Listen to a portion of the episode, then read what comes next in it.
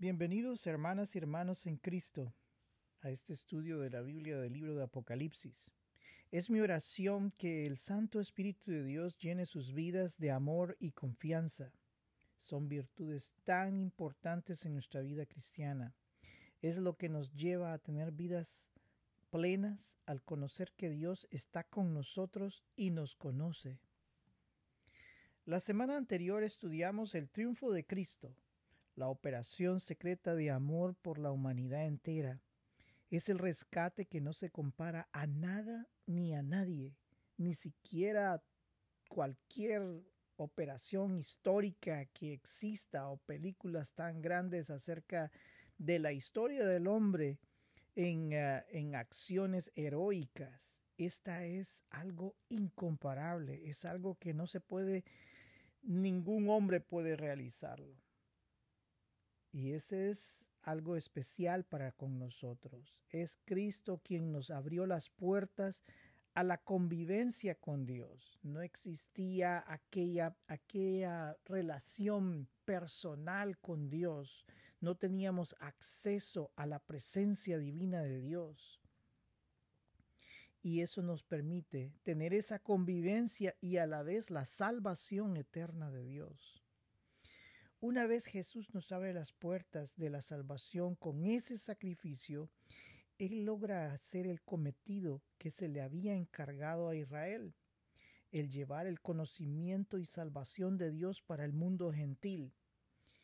El propósito de Israel de haber sido seleccionado como el pueblo de Dios era llevar ese, ese mensaje de Dios, ese mensaje poderoso del Dios Todopoderoso que decía, yo estoy acá, yo estoy presente, yo te amo con todo mi corazón y quiero que ese amor sea llevado a las distintas naciones del mundo.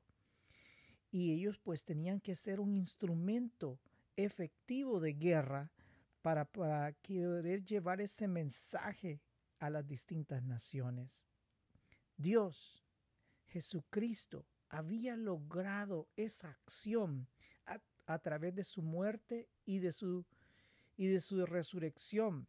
Él permitió que ese mensaje llegara al pueblo gentil y que el pueblo gentil pudiera sentir la presencia de ese Dios todopoderoso, el poder sentir que está en nuestro corazón, el permitir que nosotros podamos acercarnos al Dios todopoderoso.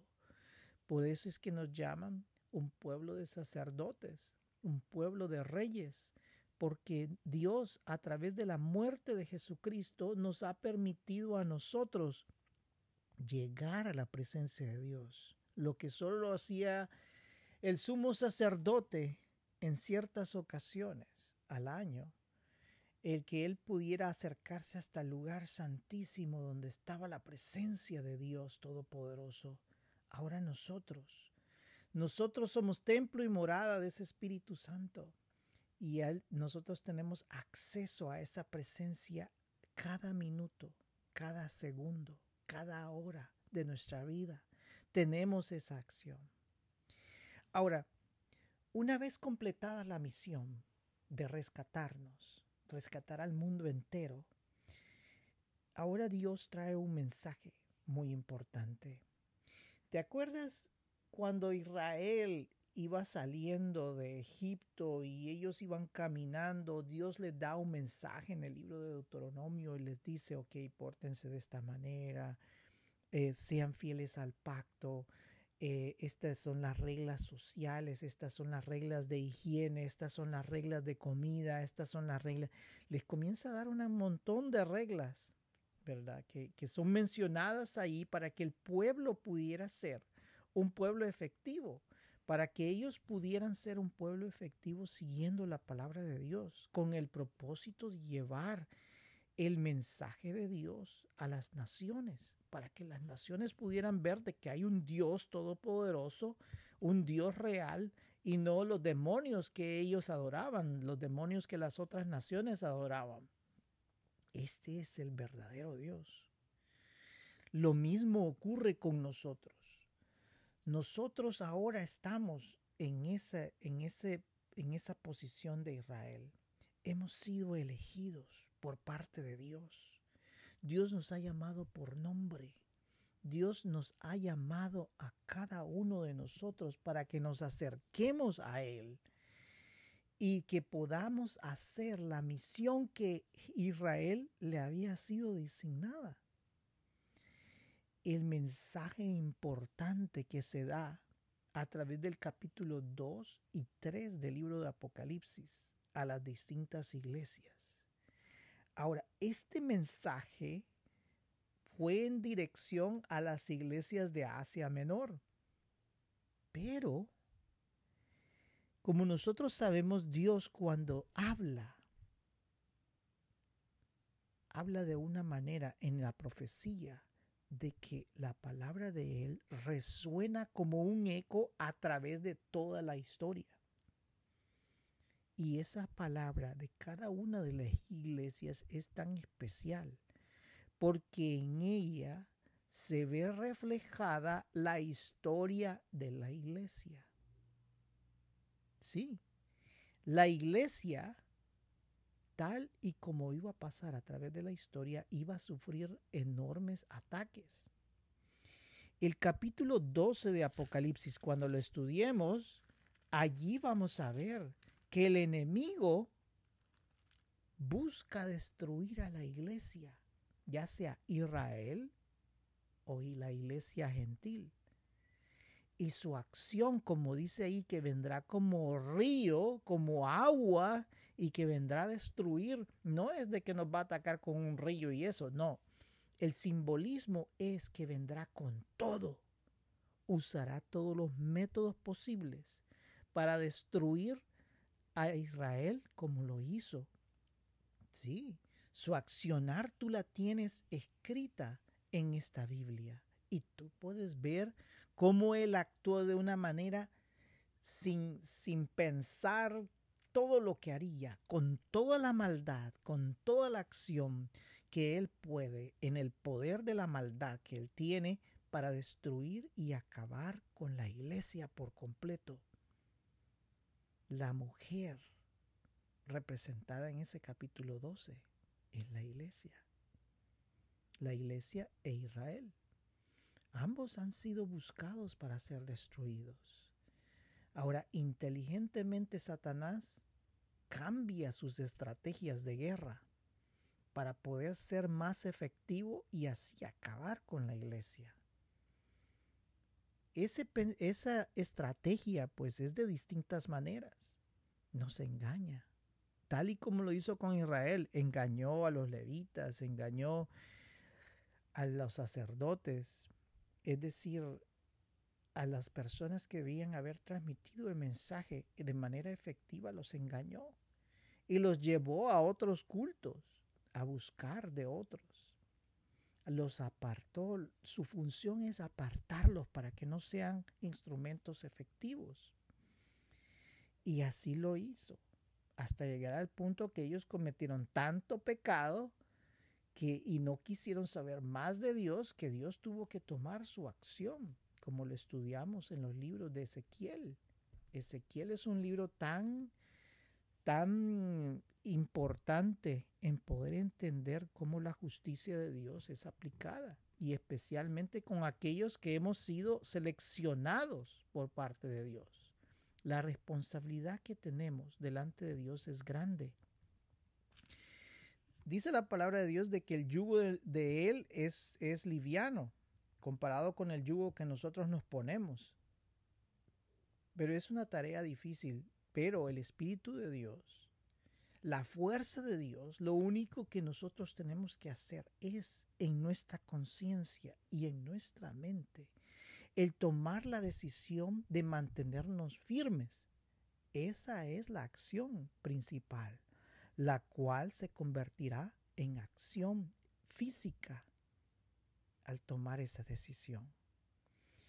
Ahora, ese mensaje es tan poderoso, presenta una teología tan grande, que ahora nos muestra a nosotros que debemos de mantenernos firmes delante de Dios y que van a existir situaciones en las cuales se va a enfrentar la iglesia y la iglesia va a tener que corregir su camino y tratar de mantenerse en ese camino fiel. Si no, Dios pues va a tomar su acción tal y como la hizo con Israel. Pero ¿de qué iglesias estamos hablando? Estamos hablando de Éfeso, una iglesia entregada a la obra, con una poderosa teología. ¿Te imaginas? Esos hombres se sentaban y estudiaban la palabra de Dios y la analizaban de manera, por así decirla, científica. Y ellos podían de entender esa teología y decir, esto que está diciendo este hombre no es cierto.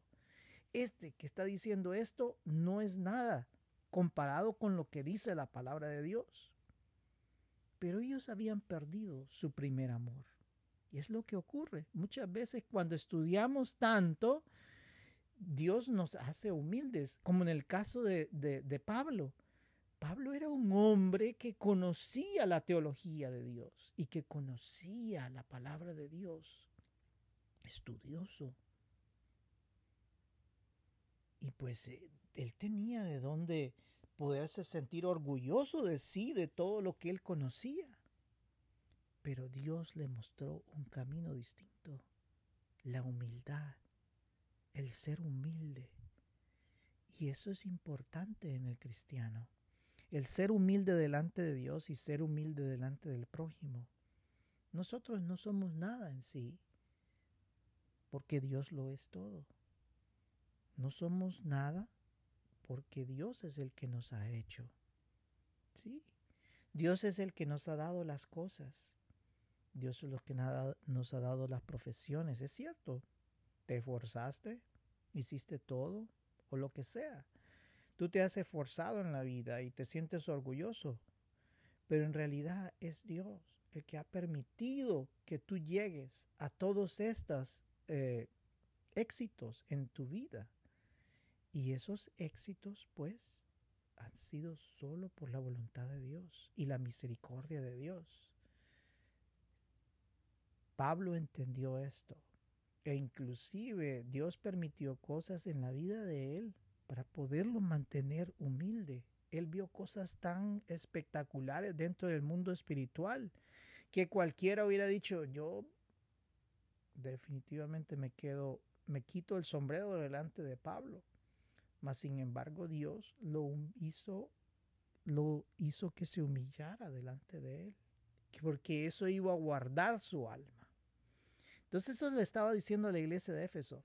Ustedes definitivamente que defienden la teología, defienden el verdadero mensaje, defienden todo esto, pero han perdido su amor por Dios y por el prójimo. Es decir, en pocas palabras se han vuelto legalistas. Y es necesario entender que la palabra de Dios es tan importante, pero a la vez Dios nos llama a amar al prójimo y amarlo a Él. El ser humildes, el poder estar delante de Él con humildad y reconocer que no somos nada sin Él. Ahora Esmirna, otra iglesia, una iglesia pobre, una iglesia que ha sido atacada, tenían temor ellos vivían en una situación difícil. Era una iglesia pobre, imagínate. Era una iglesia que vivía en un lugar donde había pobreza. Y a la vez eran atacados. Pero Dios les dice, yo sé que tú eres rico en el Espíritu.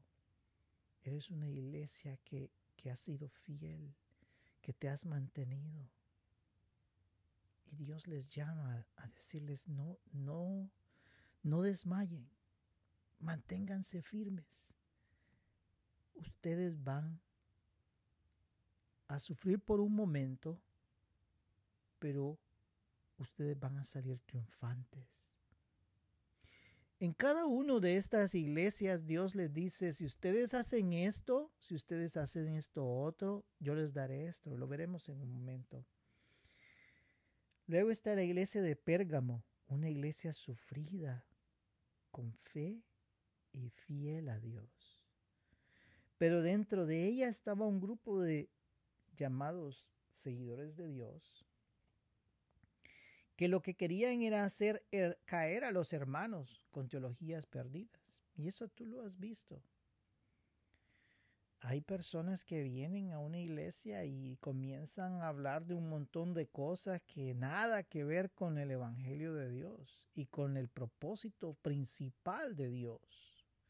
El propósito de principal de Dios en nuestras vidas es de llevar el Evangelio de Dios a las demás, a los demás, aquellos que no conocen de Dios y que puedan ver en nuestras vidas la eficacia del Evangelio de Dios. Entonces ellos habían permitido que personas lleguen allí y comiencen a hablar de teologías que nada que ver y pues Dios les llama que se aparten de eso. Ellos querían mezclar el Evangelio con las religiones paganas, que era lo que había sucedido con el pueblo de Israel. Habían mezclado la palabra de Dios, la ordenanza de Dios, con las distintas religiones que habían alrededor de los pueblos paganos. Les dice, no, apártense.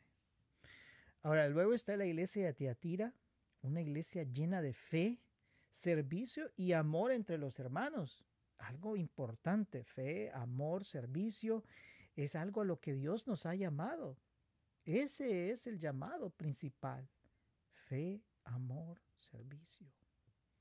Pero había un problema y ese problema tú lo miras en el eco a través de las eras y de los distintos tiempos de la iglesia cristiana habían permitido el pecado sexual dentro de la iglesia. Y tú lo miras. Eso reverbera. ¿Por qué? Porque somos seres humanos, tal y como Israel lo fue. Todo está en que nuestro corazón se humille y pueda decirle delante de Dios, me humillo delante de ti. Yo sé que he errado, yo sé que he pecado. Ayúdame a mantenerme firme, sólido. Ayúdame, Señor. La decisión dentro de nuestro corazón y nuestra mente es tan importante. Sí, podemos tener miles de cosas dentro del pecado sexual. Y eso tú lo miras en todas las iglesias, inclusive lo miras ahora. Lo, lo miras ahora cómo la iglesia está mezclada con ese pecado. Y es duro miras pecados que ninguna persona puede mencionar en palabra. Y es duro, es duro porque afecta la efectividad de la iglesia y el mundo pagano se ríe de nosotros. Se ríe. Oh, miren eso que se llaman cristianos y miren todo eso que hacen a veces hasta pecados que son ilegales y que va la gente a la cárcel. Entonces Dios les está llamando a la reprensión, que no, que no permitan eso, que no permitan esas situaciones, que se aparten de ese mundo para que ellos puedan ser vencedores, para que ellos puedan vencer al enemigo y así compartir de ese mensaje de salvación. Perdemos nuestra efectividad, perdemos nuestra efectividad en cuanto permitimos que el pecado, ya sea orgullo sexual, ya sea, eh, no sé, hay tantas cosas que nosotros permitimos en nuestra vida y eso pues nos hace que no seamos instrumentos efectivos para Dios, para destruir las obras del enemigo. La iglesia de Sardes, una iglesia que tiene apariencia de vida.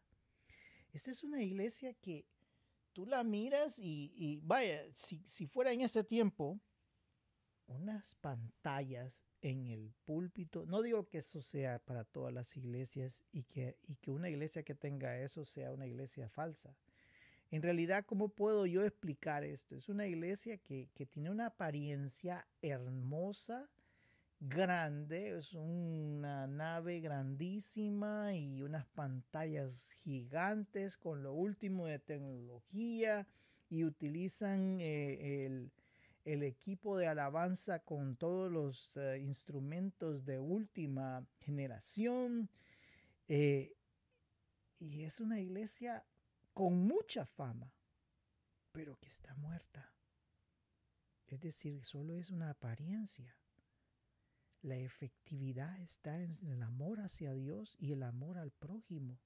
Lo único que quieren es atraer a la gente a un show en sí. Y eso no es ser. Hay que ser efectivo, humilde. Hay que traer al Espíritu Santo dentro de nuestros corazones y ser instrumentos especiales para poder venir delante de la presencia de Dios y que podamos romper las cadenas del enemigo en las vidas de los demás. Es tan importante nuestra vida. Filadelfia, una iglesia débil, pero fiel, constante. Es el Señor los protegerá en el momento de la persecución. Es es difícil. Nosotros sabemos como, como cristianos que muchas veces tenemos mucho temor. Tenemos el temor a faltarle a Dios. Y eso es tan importante. ¿Por qué? Porque nosotros, ese temor a Dios nos protege. Nos protege a que el enemigo tome control de nuestras vidas. Nosotros decimos, es una iglesia débil. Era una iglesia débil, tenía temor, tenía una iglesia, es una iglesia que no era poderosa, que no tenía las grandes eh, eh, posesiones económicas para poder predicar el Evangelio, pero era una iglesia que se mantenía fiel, era una iglesia que se mantenía constante. El mantenerse fiel y constante significa que había un amor a Dios y a su palabra y que a la vez se transformaba ese amor a Dios y en su palabra en el amor a nuestros hermanos. Cuando nosotros hablamos del amor, hay dos cosas. Uno, el amor por nuestros hermanos para proteger las vidas de ellos, para ayudarlos, el interesarnos por la vida de nuestro hermano, no para andar chambreando, para andar diciendo, esos chambres por todos lados, oh, que el, hermano este anda pecando en él. No, Dios no nos ha llamado a eso. Dios nos ha llamado a perdonar y ayudar. Si un hermano ha cometido una falta, nosotros le debemos de llamar la atención con amor y que no vuelva a, a, suceder la situación y que haya un cambio en la vida de eso. Sin amor, Dios no cambiara nuestras vidas. Imagínate. Nuestras vidas están todos los días expuestas al pecado. Todos los días podemos fallar. Todos los días fallamos, mejor dicho. Y pues no hay, no hay vuelta. Pero Dios, en su misericordia, nos abre la posibilidad de acercarnos a Él y que Él venga y nos limpie nuevamente.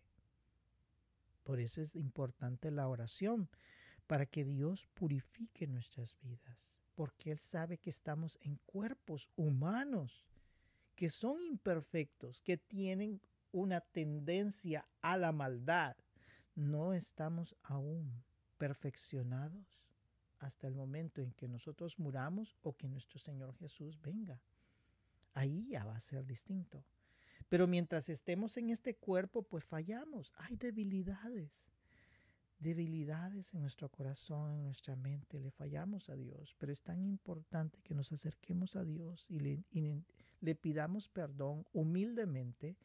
Y Él pues nos perdona. Tiene misericordia de nosotros. Ahora imagínate, tú ves a un hermano que está pecando. ¿Cómo tú vas a venir? igual que Dios, con misericordia, o lo vas a ir a acabártelo uy, que el hermano este, que aquí, allá y bla, y hablas a todo el mundo y le dices que en el pecado que anda tu hermano, hasta acabártelo.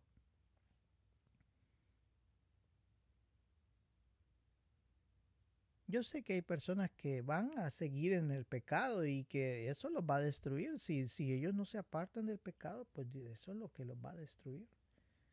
Pero si les da una oportunidad, Dios, Dios, ¿cuántas oportunidades nos da? ¿Cuántas oportunidades te ha dado a ti? ¿Cuántas oportunidades me ha dado a mí? ¿Millones? sí, millones. Millones de oportunidades. Pero en sí, sí, es, es tan importante el amor a nuestros hermanos en Cristo.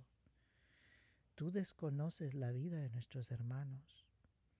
Tú no sabes lo que ellos están pasando, todas las dificultades, enfermedades, situaciones.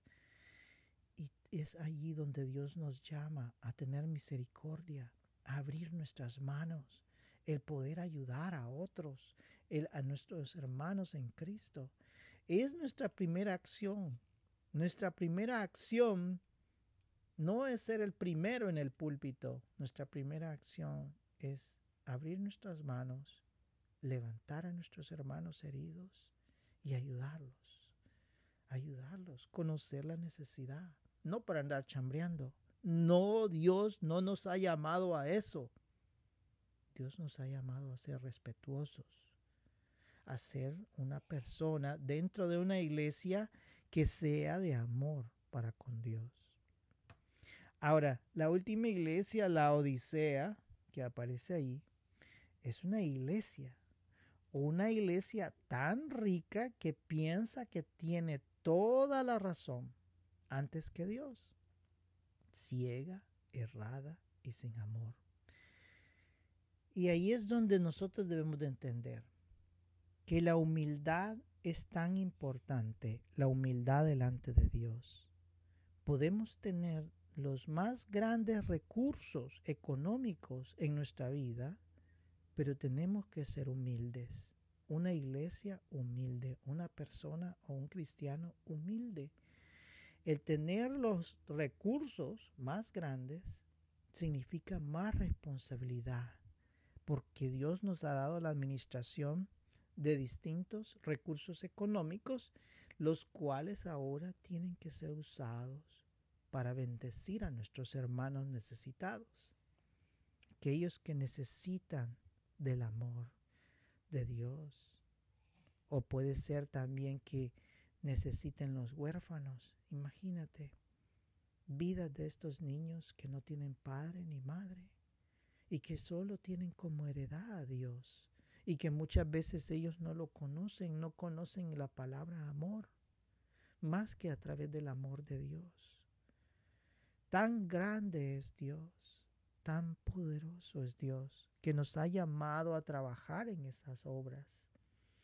Y sí, el ser esta iglesia tan rica y tan poderosa que se vuelve ciega. Piensan de que ellos tienen toda la razón y que no tienen la necesidad, no hay más necesidades en él más que seguir esa palabra y seguir lo que ellos quieren. Ahí acabó. Ahí acabó. Era una iglesia errada y sin amor. Y como tú puedes ver, el mensaje es tan diverso. Pero hay algo bien interesante y si tú observas en ese capítulo 2 y 3, ¿qué es lo que dice Dios que va a lograr?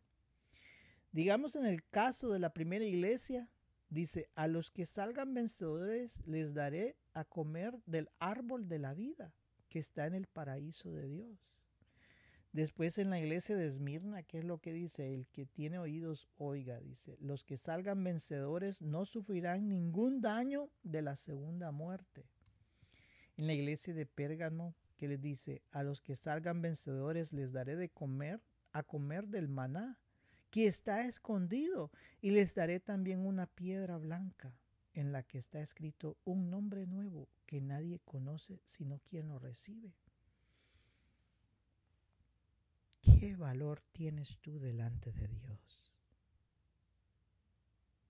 El más grande será el más pequeño y el más pequeño será el más grande. Ese nuevo nombre tiene un significado tan grande. Dios le está dando un significado tan grande a tu acción, tu efectividad como cristiano, que Él te está dando un nuevo nombre. ¿Qué significa tu nombre en la actualidad? Imagínate Israel, imagínate aquellos antiguos del pueblo de Israel. Uno era el usurpador y el otro, y unos nombres así, tan, unos significados tan duros. Pues ahora Dios te está dando un nombre él te está dando el nombre y te está reconociendo. Tú eres aquí, tú eres allá. Es lindo cuando Dios pues nos da la gloria, nos da el honor, mejor dicho, nos da el honor. A los que salgan en la iglesia de Tiatira, a los que salgan vencedores y sigan hasta el fin haciendo lo que yo quiero que se haga. Les daré autoridad sobre las naciones, un pueblo de reyes y sacerdotes. Así nos llama. Así como mi Padre me ha dado autoridad a mí y gobernará, gobernarán a las naciones con cetro de hierro y les harán pedazos como a ollas de barro. Y les daré también la estrella de la mañana. Hay tantas cosas que Dios les está dando. La iglesia de Sardes, los que salgan vencedores serán así vestidos de blanco. Y no borraré sus nombres del libro de la vida, sino que los reconoceré delante de mi Padre y delante de sus ángeles. El que tiene oído, oiga. Sí, imagínate, Pedro, Juan, Ana, María, Padre, aquí te traigo a María, aquí te traigo a, Ana, aquí te traigo a Elizabeth, aquí te traigo a, a Pedro. Ellos me reconocieron, Padre. Ellos se mantuvieron firmes. Imagínate delante del Dios creador del universo. Que tú estés allí y que Jesús reconozca tu nombre hermoso. Y Dios les dará un poder. Gobernarán a las naciones.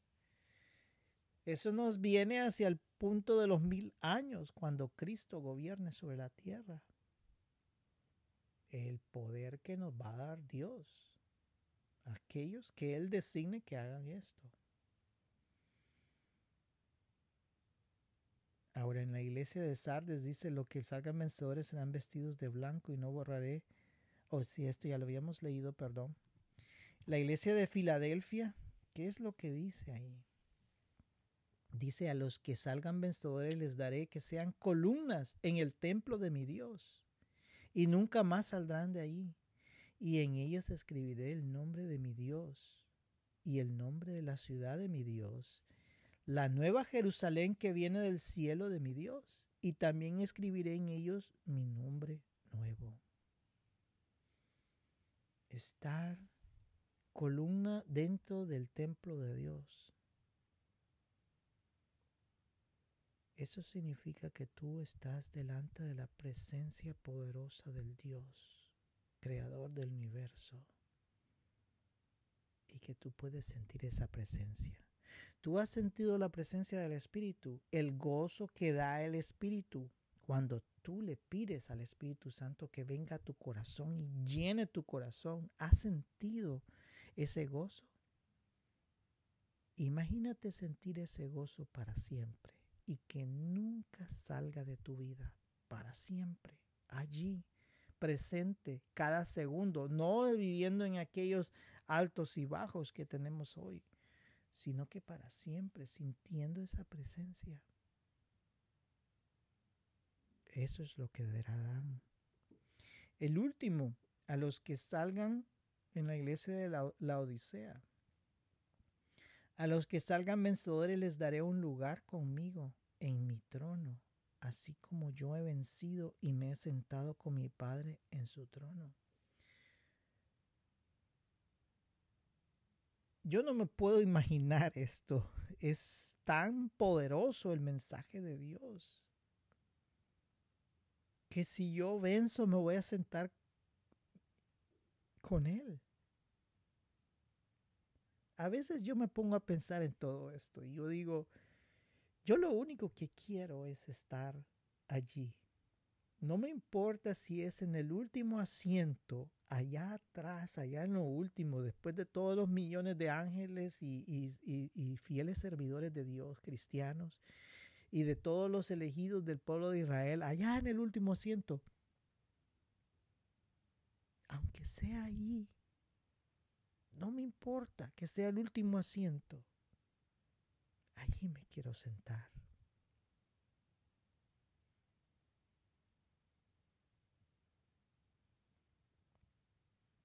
Con solo estar en ese lugar y poder sentir la presencia del Dios vivo, solo eso llena mi vida, llena mi corazón de esperanza, y el poder decir, te amo Dios, en ese lugar. Es tan hermoso. El análisis del mensaje no debe ser para una iglesia en particular. Dios lo hizo de esta manera y eligió estas iglesias, pero el mensaje es aplicable para nosotros está enviado a una iglesia determinada. Pero si tú has seguido estos estudios, tú has visto cómo la profecía es aplicable a través de la historia. Este mensaje es tan importante en nuestros tiempos y en el futuro. Nosotros no sabemos cuándo Cristo venga.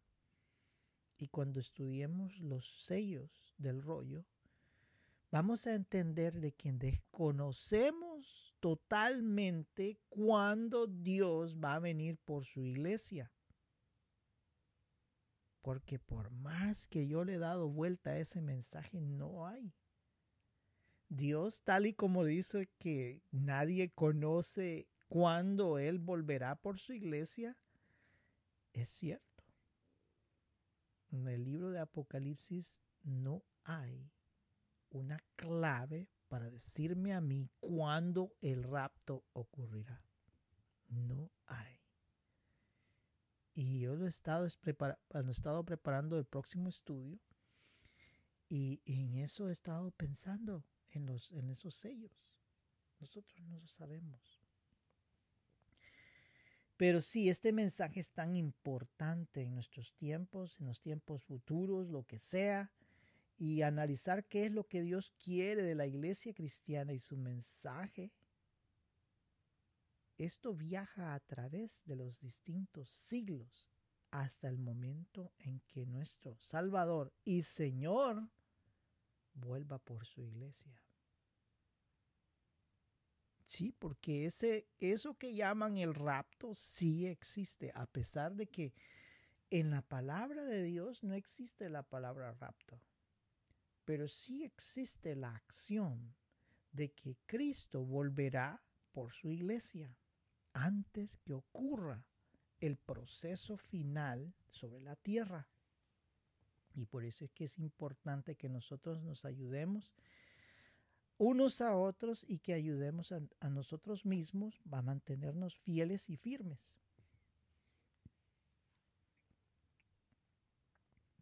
Desde los hermanos que han luchado por años y que se han mantenido firmes, pero han perdido el amor primario hacia Dios. Las iglesias pobres y humildes que a pesar de no tener todos los grandes estudios teológicos, pero que se han mantenido tremendamente fieles y humildes a Dios. Los que han sufrido persecución, ya sea que se les ha acusado de ser cristianos, hasta los que han sido llevados a la muerte por Cristo aquellos que han luchado en lugares difíciles, pero que se han entregado en los deseos sexuales del mundo, aquellos hermanos que entran en iglesias y se entregan situaciones sexuales que ni aún se pueden mencionar. Aquellos que a pesar de que el mensaje ha llegado a sus vidas, continúan muertos en sus delitos y pecados. A aquellos que se han enfrentado con enemigos poderosos que pretenden aplastarlos y humillarlos, hasta aquellos que creen que tienen todo el poder económico que pueden ellos dictar la doctrina que más bien les parezca para así acomodar sus vidas, pero en realidad son pobres espiritualmente. ¿Te resuena en tu mente estos mensajes? A cada, de cada una de estas iglesias del tiempo antiguo. Si tú observas el día de hoy, la iglesia continúa con los mismos problemas revelados a la iglesia de la antigüedad. El Señor conoce que a través de la historia tendríamos tantos problemas y que deberíamos de buscar cómo eliminarlos, cómo identificarlos, cómo eliminarlos para así tener acceso a la bendición espiritual de sus promesas. Y aquí es donde tú ves cómo el enemigo ha actuado. La iglesia se mezcla con, con la política. Ahora la iglesia es el que pone y bendice los reyes. Y en la actualidad tú miras iglesias que se meten en la política y oran por el candidato presidencial. Sí, la Biblia dice que oremos por las personas, pero eso no significa que nosotros sirvamos como instrumento y plataforma política de una visión del mundo. Cuando estudiemos la la gran Babilonia y el entender la gran ramera, la ramera en sí es un mensaje sencillo y hay muchos que dicen que a través de la historia comparan a la gran ramera con esto, con lo otro y aquí y allá. Es, ¿qué es la iglesia? Es una mujer. ¿Qué es Israel? Una mujer. Ambos sirven al Dios Todopoderoso. Él es nuestro marido, la de la iglesia. Y nosotros respetamos, debemos de respetar al Dios Todopoderoso. ¿Qué es una ramera? Es alguien engañoso. Es alguien que, que lo hace todo por obtener un beneficio económico. Estamos hablando espiritualmente. No quiero condenar a nadie porque mi función no es condenar a nadie. Yo desconozco tu corazón y desconozco el corazón de todas las personas. Yo no puedo dictar este es salvo y este no es salvo, porque solo Dios conoce el corazón del hombre y la mujer. ¿Quién iba a dar cinco por esos por ese ladrón que estaba a la par de Jesús? ¿Quién iba a decir que ese ladrón iba a ser salvo? Nadie. Y fue salvo. ¿Ves? Nadie puede condenar a nadie. Nadie. Y ese mensaje es importante en las iglesias.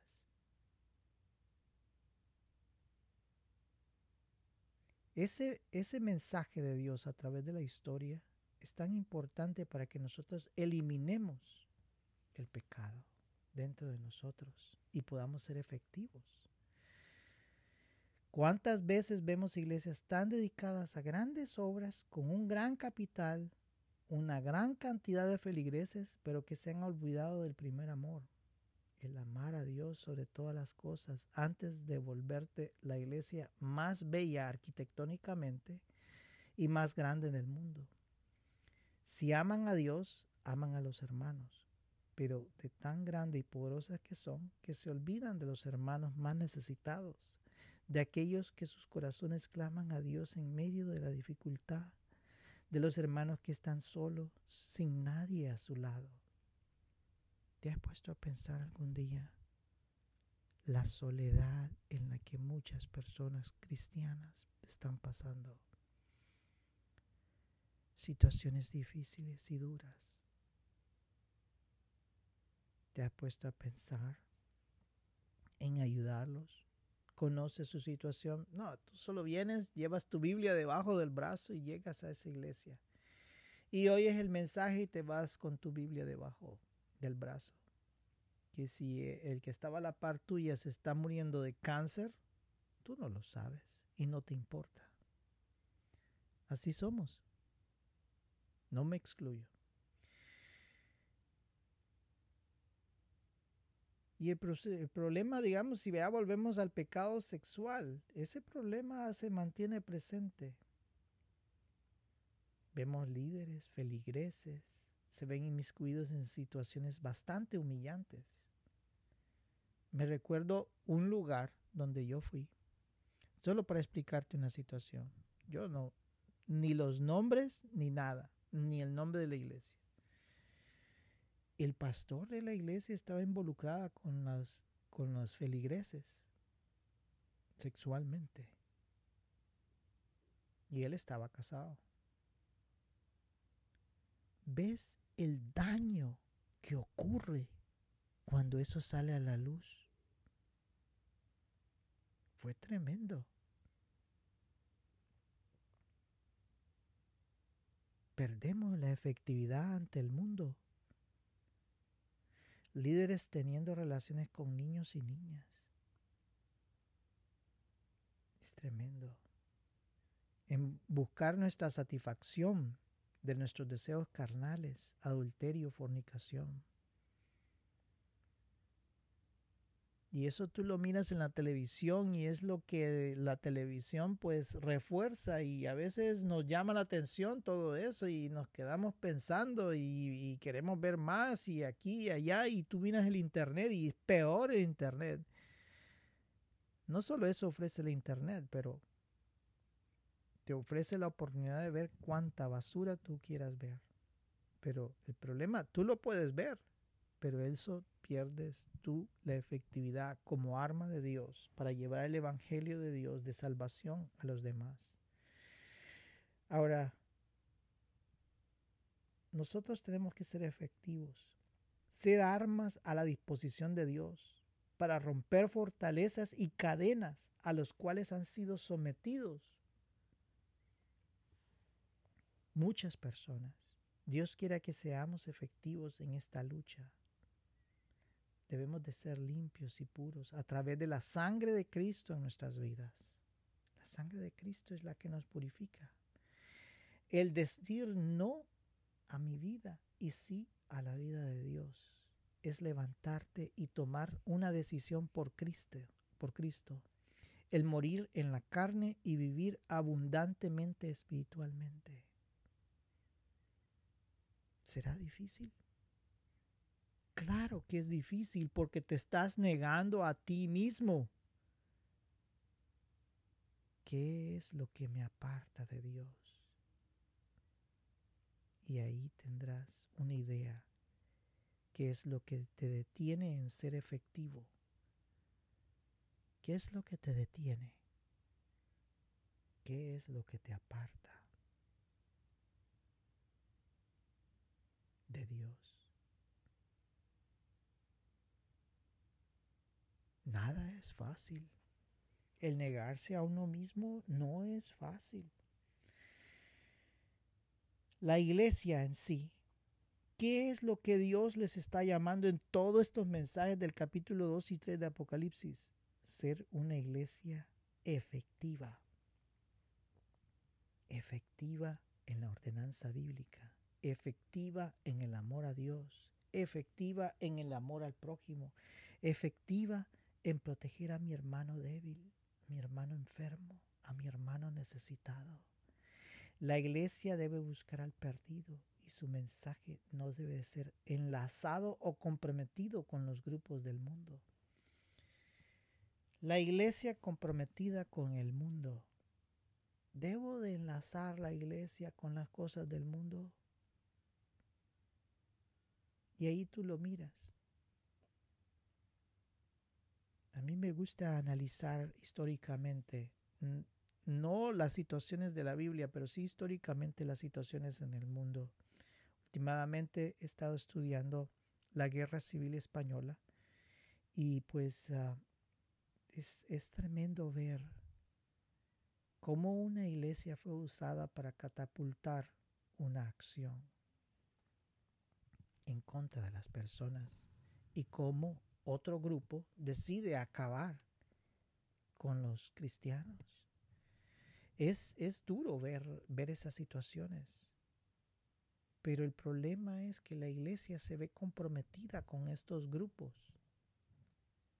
a través de la política. Y así sucedió en mi nación también. Grupos religiosos inmiscuidos dentro de la política. ¿Puedo yo solucionar el problema del mundo en traer justicia social? Puedo hacer que acciones en las cuales beneficien a la sociedad a través de la predicación del mensaje de Cristo. Sí. Nos unimos unos a otros para poder ser efectivos, llevar nuestros recursos a los necesitados y a la vez penetrar con el mensaje de Cristo a otros. Y nuestra iglesia puede ser una iglesia grandísima, pero efectiva, efectiva en amor, efectiva en amor en la predicación, en llevar el mensaje a las naciones, en proteger al hermano, al hermano necesitado, al hermano que no tiene cómo comer, o el hermano que está enfermo, protegerlo, o los huérfanos, o las viudas, los ancianos. Nuestro compromiso es primero con la iglesia, primero con Dios, perdón, la iglesia y el mundo perdido. Nosotros debemos de ser personas que protejan a nuestros hermanos. Hay iglesias en donde están en lugares difíciles en aquel tiempo. Se les condenaba, se les criticaba, se les perseguía. Pero Dios es el que toma ese caso. Sí, pasaron situaciones difíciles, inclusive una iglesia que miles murieron en las persecuciones. Y ellos no formaron un grupo político y para defenderse y esto y lo otro. Ellos se entregaron por la palabra de Dios. Y ahí es donde estudiaremos la clave esencial de los sellos del rollo. Cuando Cristo viene por su iglesia, en el momento en que los mártires que están en el cielo, que fueron martirizados por llevar el Evangelio de Cristo, se levanten en el cielo y digan, Señor, queremos justicia. Que cuando eso va a ocurrir dentro de los dentro del el ámbito celestial, nadie lo sabe. Pero cuando estos mártires que murieron a través de la historia cristianos, martirizados por llevar el Evangelio de Dios, se levanten y le digan a Dios, queremos justicia. En ese momento va a ser cuando Dios seleccione a un grupo de hombres y mujeres de Israel. Los va a sellar. Su iglesia gentil es levantada. Y esa iglesia israelita cristiana va a confrontar al anticristo. Es algo que nadie conoce. Nadie sabe que a cuándo va eso a ocurrir. Es un evento especial en los cielos. No es que aquí en la tierra vamos a llamar por los mártires y que los mártires y que nosotros vamos a reclamar por los mártires. No, cuando los mártires, el que están en los cielos, se levanten y le digan a Dios, queremos justicia, allí comienza ese reloj. Ahí se detiene ese reloj y dice, llegó el tiempo. Rapto ocurre, se sella a los 144 mil los dos testigos. Comienza el reloj, se detiene el reloj en el momento especial para la tierra, momento duro.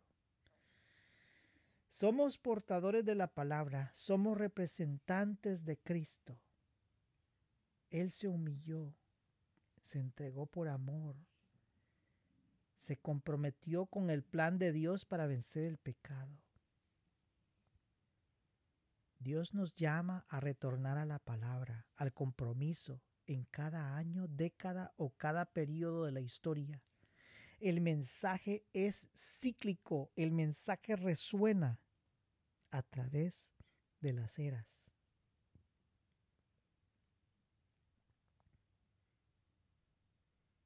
Ese mensaje de Dios para las iglesias ese es el mensaje de Dios para las iglesias. Él ha entregado ahora la responsabilidad de ser representantes de Dios en la tierra a la iglesia gentil, tú y yo, hasta que Cristo retorne por su iglesia. Ese es el mensaje en sí. Es un mensaje cíclico, es un eco, un eco que resuena a través de la historia hasta el momento en que Él venga nuevamente por su iglesia.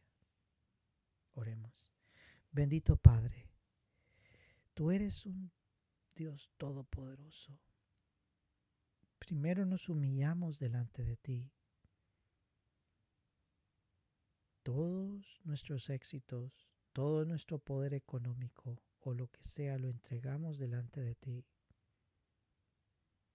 Porque nada de eso tiene valor más que tú. Tú eres todo en nuestra vida. No hay nada más. Tú eres todo. El centro de nuestra vida eres tú, Señor Jesús. El centro de nuestra vida eres tú, Dios Todopoderoso. Te damos gracias, Señor, porque tú nos has dado salvación en nuestras vidas. El momento más esencial de nuestras vidas, Señor, es cuando tú viniste a nuestro corazón y nos dice este gozo de salvación. Agradecemos eso que tú has hecho por nosotros. Bendito Dios, aquellos que están enfermos, en el nombre de Jesús, por medio de tu sangre preciosa, oramos para que sean sanos. Reprendemos la enfermedad y la echamos fuera en este momento. Aquellos que tienen necesidades económicas, provéele, Señor. Señor, guárdanos, envía tus ángeles a resguardarnos, que estén a nuestro alrededor, que el enemigo no pueda tocar ni las ropas que nuestra mente y nuestro corazón estén firmes en ti, confiando en ti y en tu amor por siempre. Te damos gracias, Señor, por todo en el nombre de Cristo Jesús. Amén y amén.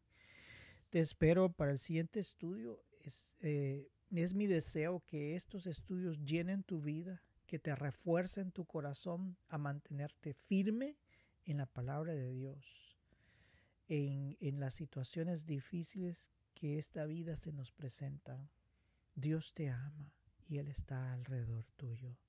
En, hemos orado en el nombre de Cristo Jesús y te espero para el próximo estudio.